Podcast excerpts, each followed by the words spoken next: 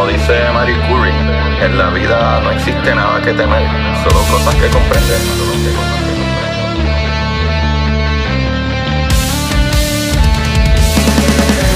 Recuerden correr y buscar la manera de aprender que más le divierta.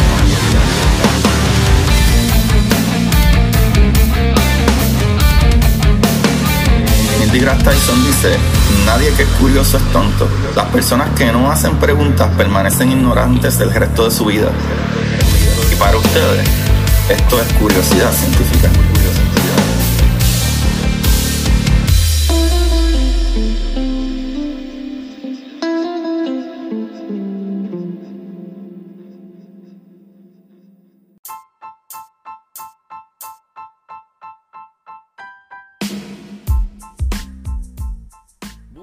Buenas, Curiosidad Científica. Bienvenidos sean todos a otro episodio más de Curiosidad. Con ustedes les habla su host Agustín Valenzuela, trayéndole las maravillas del universo. Sí, señor.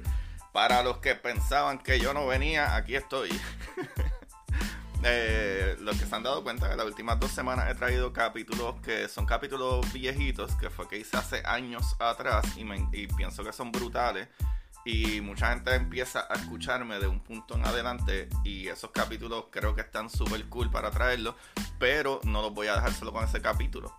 Pero más que nada, eh, el mismo capítulo que salió más temprano, eh, hablaba, ¿verdad? Como que de las navidades y el, y el 6 de enero y etcétera, aunque sabemos que no estamos en el 6 de enero todavía. Pero sí les quiero desear, anyway, muchas felicidades, feliz Navidad a todos, feliz Año Nuevo.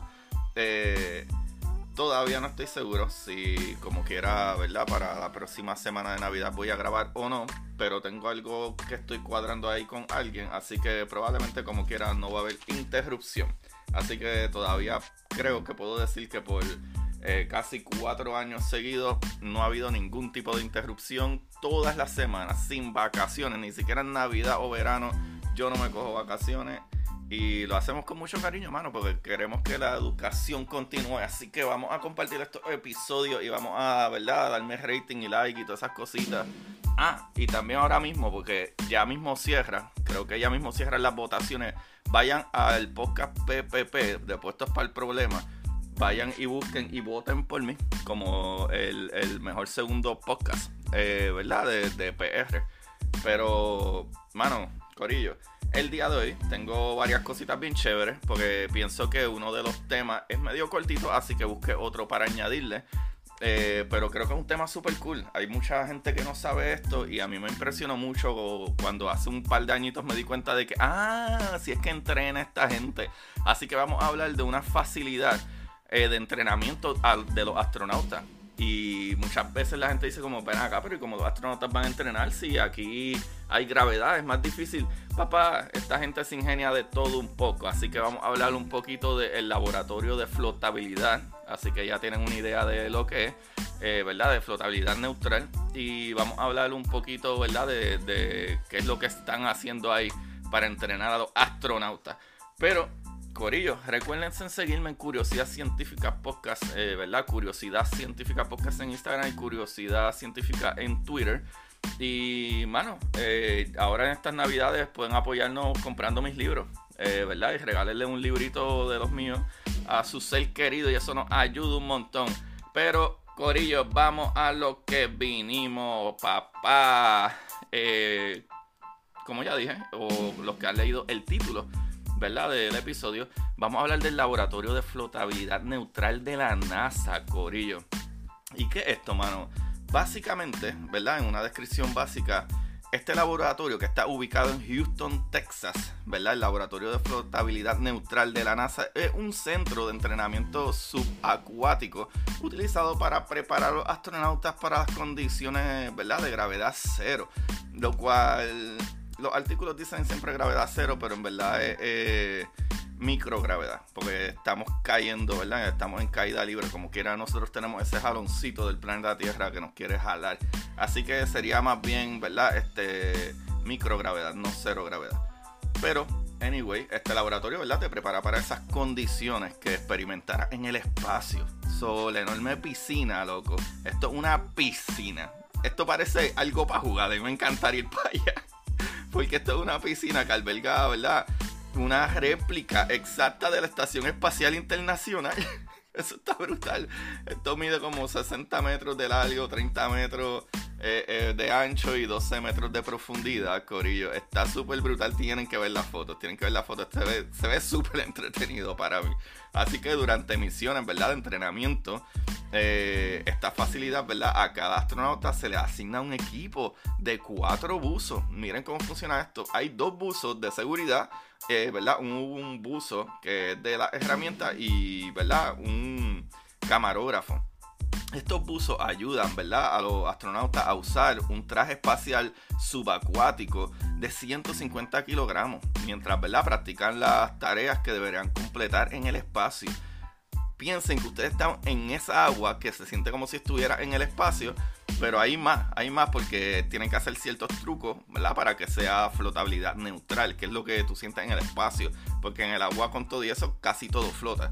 Así que los trajes espaciales se cargan con plomo y se, ¿verdad? Eh, presurizan para que tengan una flotabilidad neutral.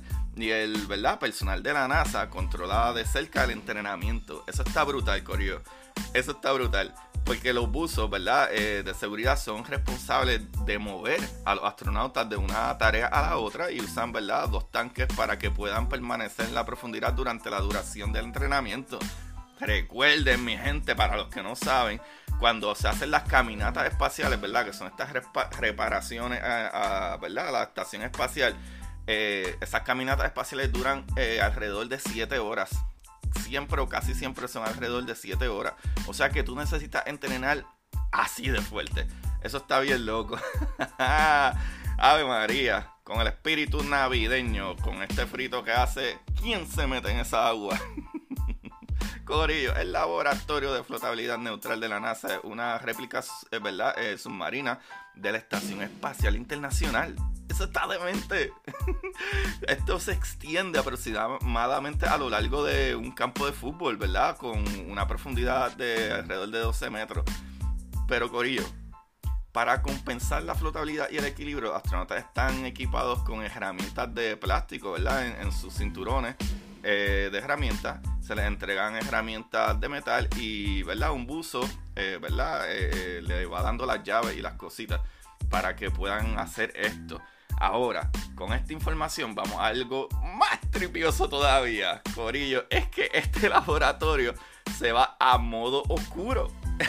¿Qué quiere decir eso, Agustín? Explícanos, explícanos. Corillo, el fondo de una piscina muy oscura, ¿verdad? Los buzos se preparan para las misiones a la luna. ¿Qué sucede con la Luna? Ya verán. Primero es que el Laboratorio de Flotabilidad Neutral, ¿verdad? Eh, NBL, eh, por su sigla en inglés, Natural Buoyancy Lab o Laboratory, eh, que está en el, ¿verdad? en el centro del espacio Johnson de la NASA en Houston, es donde los astronautas entrenan ¿verdad? para esas caminatas espaciales, como ya dije. Y lo curioso con esto es que eso van a ser caminatas lunares muy pronto. ¿Qué sucede, Corio? Cuando los astronautas vayan al polo sur de la Luna a través del programa de Artemis, que va está sucediendo que ya viró para atrás exitosamente, eh, ¿verdad? La, primera misión Artemis fue, dio las vueltas, tomó imágenes, hizo cosas bien brutales y viró para atrás san y salvo. Y eso está brutal. Todavía estamos, ¿verdad? Esperando los resultados de los laboratorios, ¿verdad? De los materiales que enviaron, de los equipos que tienen que, ¿verdad?, protegernos más de la radiación y eso, así que estén pendientes que lo que viene está bueno. Eh, pero nada, cuando vayan los, astronautas, ¿verdad?, en el, a la luna por el programa Artemis, el sol estará a solo unos grados sobre el horizonte, porque esta gente va a estar en el polo sur de la luna y aparentemente, ¿verdad? Eh, eh, lo que resulta es que en sombra extremadamente larga y oscura porque el sol está solo unos grados ahí de ese horizonte. ¡Qué loquera! Por ello, que vayan a, Alaska, ¿verdad? Que, es que, que, se pueden tener porque hay un montón de meses de no sol y otros meses con sol, cositas así. Pero y Corillo, pues para preparar a los astronautas para estas difíciles condiciones de iluminación, el equipo, ¿verdad? En el, en el laboratorio de, de flotabilidad neutral ha iniciado eh, ¿verdad? Eh, evaluaciones preliminares de soluciones de iluminación lunar en el fondo de la piscina, ¿verdad? Que les dije que está a, 12 metros de profundidad, Corillo. Qué brutal, porque esta prueba, ¿verdad? Y evaluación eh, eh, implicó apagar todas las luces en las instalaciones. O sea que no es que la luz no tiene bombilla, es que Corillo apaguen todas las luces. Aquí se tiene que ver eh, pitch black, negrito, oscuro. Corillo, qué brutal. O sea que no solo eso, esta gente no era oscuro suficiente y tuvieron que instalar cortinas negras en la piscina para reducir los reflejos.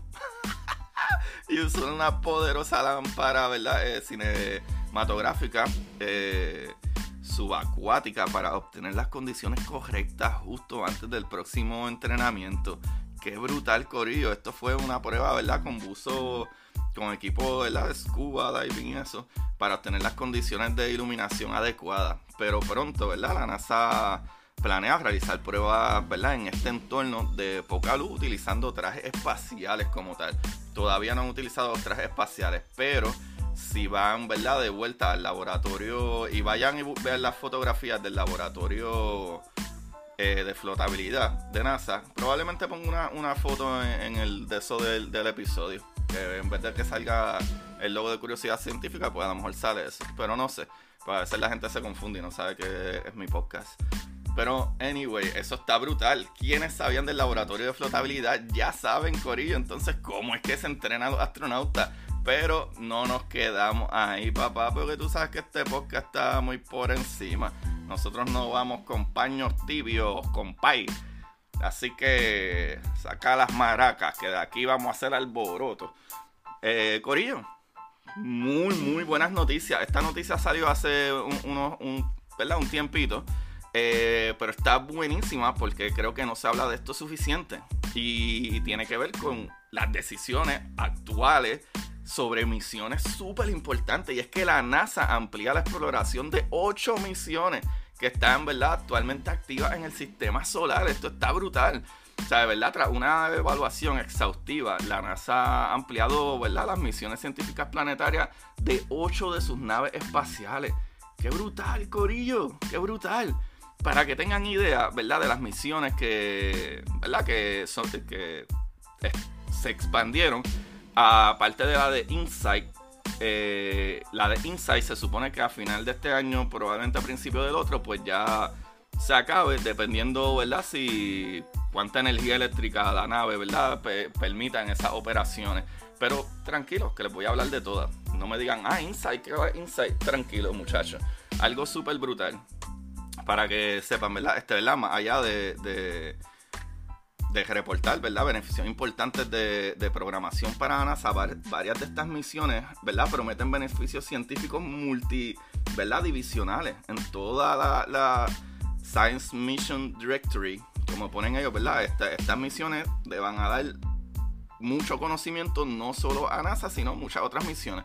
Así que, para que sepan también, ¿verdad? De dos de las misiones extendidas que son súper más importantes, está incluida Maven M-A-V-E-N y la Osiris Rex, que yo Osiris Rex estoy loco por saber, porque Osiris Rex, eh, ¿verdad? Está trayendo material de, ¿verdad? De, un asteroide. Pero vamos a hablarle de cada una de estas misiones. Empecemos por la Osiris Rex. Corillo, la misión, ¿verdad? Eh, de Origins, Spectra Interpretation, ¿verdad? Eh, lo que esta misión, ¿verdad? Se encuentra actualmente de camino de regreso a la Tierra, ¿verdad? Los Sirius Rex, para traer las muestras del asteroide Venus. ¿Se acuerdan de esa misión que yo hablé de Venus? Que esta misión está brutal porque los Sirius Rex, ya que no hay aire en el espacio, llevó como un brazo, que ese brazo tenía como quien dice su propio aire y que disparó, ¿verdad? Al asteroide Venus para poder alzar con su propio viento y chupar como un vacuum ese material. Y está brutal porque eh, esto sucedió ¿verdad? Eh, eh, alrededor del 2020. algo brutal como Series 3 es que permanecerá ¿verdad? para la misión principal, mientras que de la Wistina comienza su función como IP para Osiris Explorer con un nuevo ¿verdad? nombre para reflejar los nuevos objetivos de la programación de la misión. El equipo de Osiris Rex, ¿verdad? Osiris Apex eh, redirigiría, ¿verdad? Va a mandar a la nave espacial para encontrarse con eh, Apophis, ¿verdad? Que es un asteroide de aproximadamente 700, 370 metros de diámetro que se acerca a 32 mil kilómetros de la Tierra en 2029. O sea que Osiris entrará en órbita alrededor de este asteroide, ¿verdad? De Apophis, eh, poco después del sobrevuelo a la Tierra, proporcionado una ¿verdad? mirada de cerca a este asteroide. Esto está brutal. Tú sabes, esta, misión de Osiris ya fue, recogió material de otro asteroide, ¿verdad? De Venus, y ahora lo van a enviar a que poder tener una vista, mirar más de cerca otro asteroide más. Que eso está súper brutal.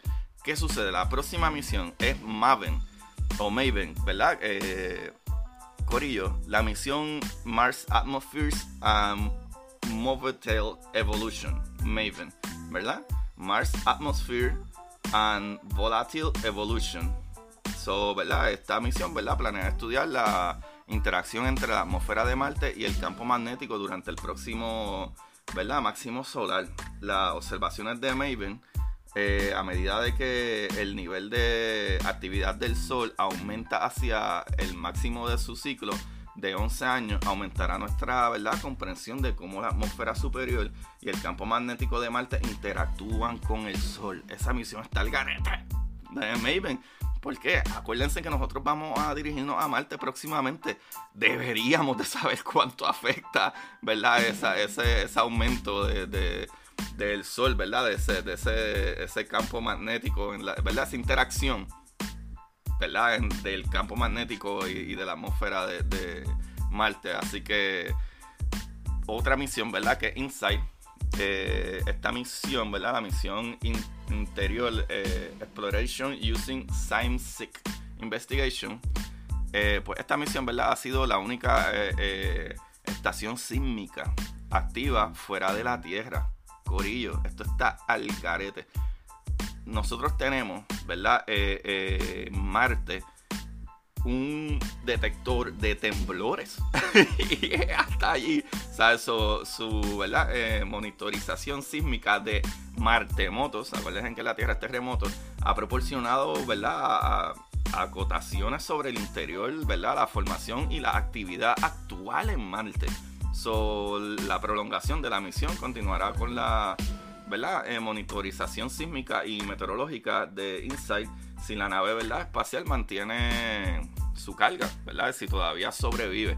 Así que InSight no lo van a retirar, van a dejar de que, suceda o que se le acabe la carga. Eso está brutal, Corillo. ¿Sabe? Pónganse a pensar, nosotros estamos viendo y estudiando los martemotos, ¿verdad? como los terremotos aquí, pero en Marte. Eso está bien brutal.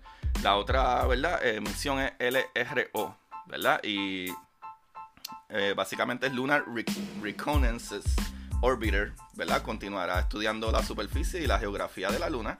La evolución de la órbita de, ¿verdad? Del LRO le permitirá estudiar nuevas regiones alejadas de los polos con, ¿verdad? Con detalles sin precedentes, corillo, incluidas las regiones permanentemente sombreadas.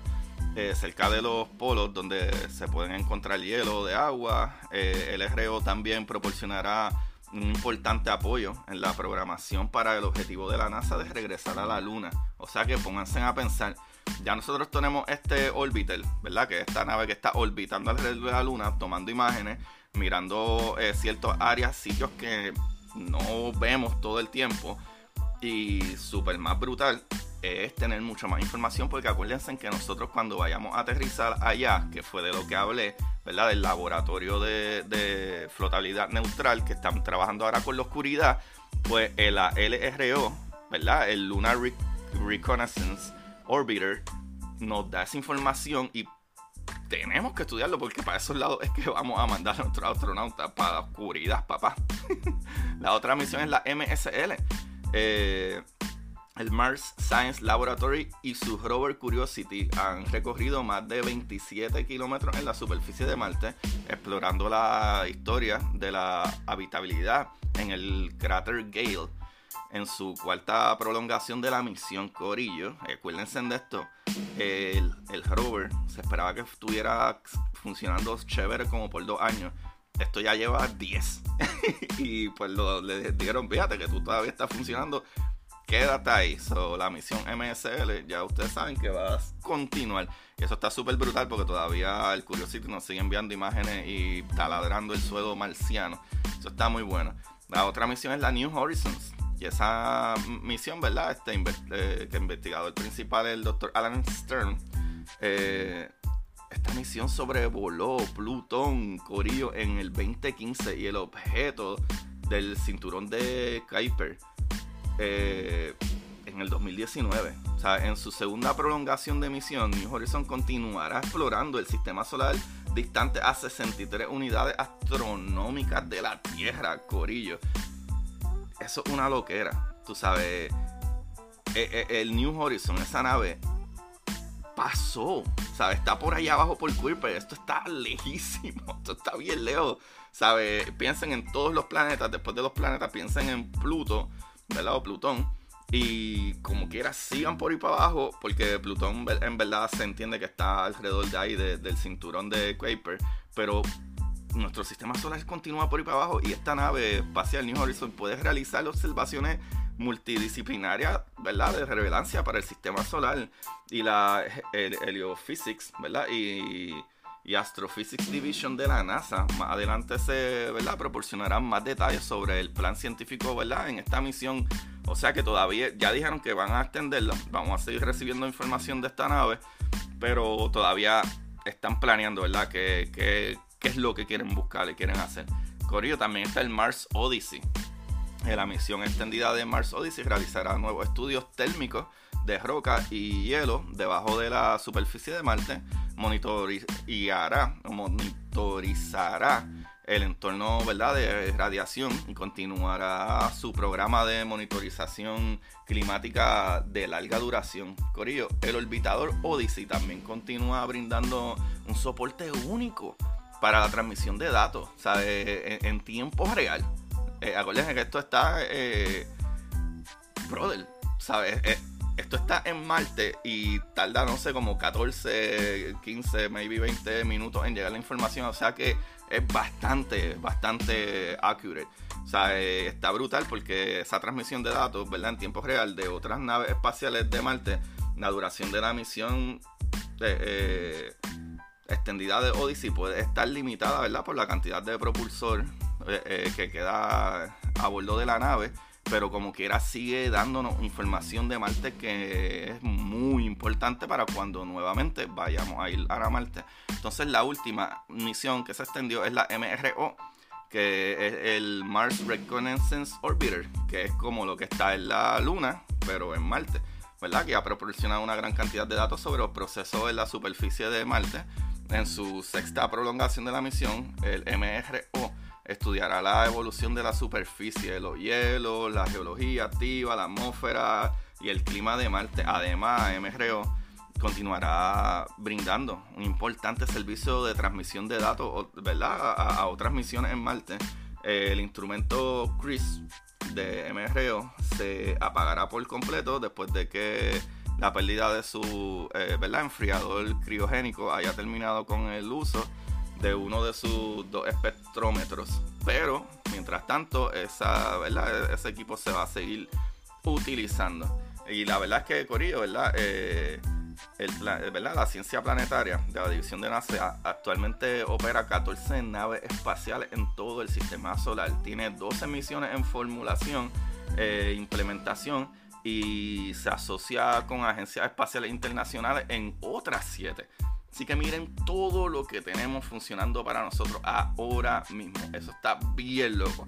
Y esta información la saqué de verdad de mdscc.nasa.gov, de eh, ciencia.nasa.gov y de vamosabucear.com. Ahí tienen esa información sabrosa, brutal, maravillosa. Y otra semana, papi, trayendo información brutal de nuestro sistema solar.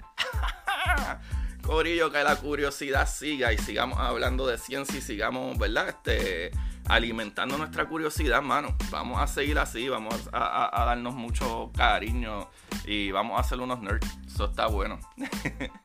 Corillo, mano, me pueden apoyar, pueden apoyar este podcast dando like y, y suscribiéndose y compartiéndolo más que nada. Algo también súper brutal súper brutal. Eh, que he visto que dos o tres personas más se han unido al Patreon, pero esa es otra manera que nos puede apoyar. Nos puede apoyar, en verdad, eh, eh, suscribiéndote al Patreon de historias cortas. Y mira, ahí vas a tener entonces tu, ¿verdad? Tu, tu, tu cantidad de lectura mensual que te va a aprovechar para que estimule ese cerebro, bro, de las historias, ¿verdad? Cortas que te van a volar la cabeza, Corillo. Vayan a patreon.com slash Agustín o pueden ir directamente a Amazon o a, mi, a mis páginas como Curiosidad Científica Podcast en Instagram. Y ahí están los links tanto del Patreon como de mis libros que los pueden conseguir ahí, ¿verdad? Eh, mi libro principal que es para todas las edades, para que uno empiece a entender un poquito de una manera básica eh, el universo en arroz con habichuela, el universo en arroz con habichuela de Agustín Valenzuela Alvarado. Y tienen La Exploradora Titán, que es mi primer libro de ciencia ficción, que el segundo la segunda parte de Titán, digo, de La Exploradora, eh, va a salir. El nombre del próximo libro de, de La Exploradora se llama Draco. Así que vayan buscando información de Draco por ahí. Son un medio spoiler. Eh, y nada, mi último libro que salió hasta ahora, que es el de historias cortas para sentarse en el inodoro. Y ahí son historias cortas que te puedes leer en 15, 20 minutos, 30 minutos. Eh, de ciencia ficción, acción, drama, terror, están brutales. Hasta ahora el feedback siempre está súper bueno, súper buenísimo. Recuerden, también nos pueden apoyar desde 99 centavos aquí en el link en la descripción. Y, mano, más que nada es que compartan estos episodios, compartan estos capítulos y postenlo y taguenme y, sigamos promocionando esto, sigamos promocionando la curiosidad científica, que hasta ahora yo creo que soy uno de los pocos puertorriqueños que está haciendo este tipo de contenido que ayuda a entender y a, ¿verdad? a conocer un poquito de cómo funciona nuestro universo a nivel de de ciencia, física y, todo lo que tiene que ver con STEM. Así que estamos muy felices por eso. Y, mano, yo sigo aquí cogiendo training de NASA, ¿verdad? Del Solar System Ambassador que soy, para seguir dando charlas y, hopefully, ¿verdad? Eh, marcar y darle a, las comunidades latinas aquí en mi comunidad un espacio donde ellos también puedan hablar y charlar y tener ciencia en su vida, ya que yo como latino, ¿verdad? Como puertorriqueño, eh, siento que nuestras comunidades latinas se quedan casi siempre atrás. Así que esa es mi misión hasta ahora. Deseenme suerte, lo cual no es suerte, es mucho trabajo.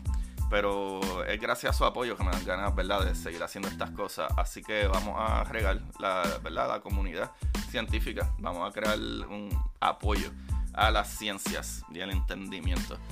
Corillo, ahí lo tienen. ¿Qué más les puedo decir? Excepto, ¿verdad? Nos vemos la próxima semana. Y de aquí que nos vemos la próxima semana, pues le voy a desear una feliz, feliz Navidad y feliz Año Nuevo también. Aunque vuelva y solo ese próximamente, pero la Navidad sí ya está ahí. Así que para cuando salga el próximo episodio ya pasó Navidad. Así que nuevamente feliz Navidad, felices fiestas, eh, cuídense mucho, eh, tengan paciencia, tengan ¿verdad? Armonía, traten de no discutirse y denle mucho amor a sus familiares, amigos y amistades y dejarles saber que los quieren. Así que con mucho amor y cariño los dejo hasta aquí. En su host Agustín Valenzuela en Curiosidad Científica para que, mira, busques la manera de aprender que más te divierta. ¡Chequeamos! Y para ustedes, esto es Curiosidad Científica. thank you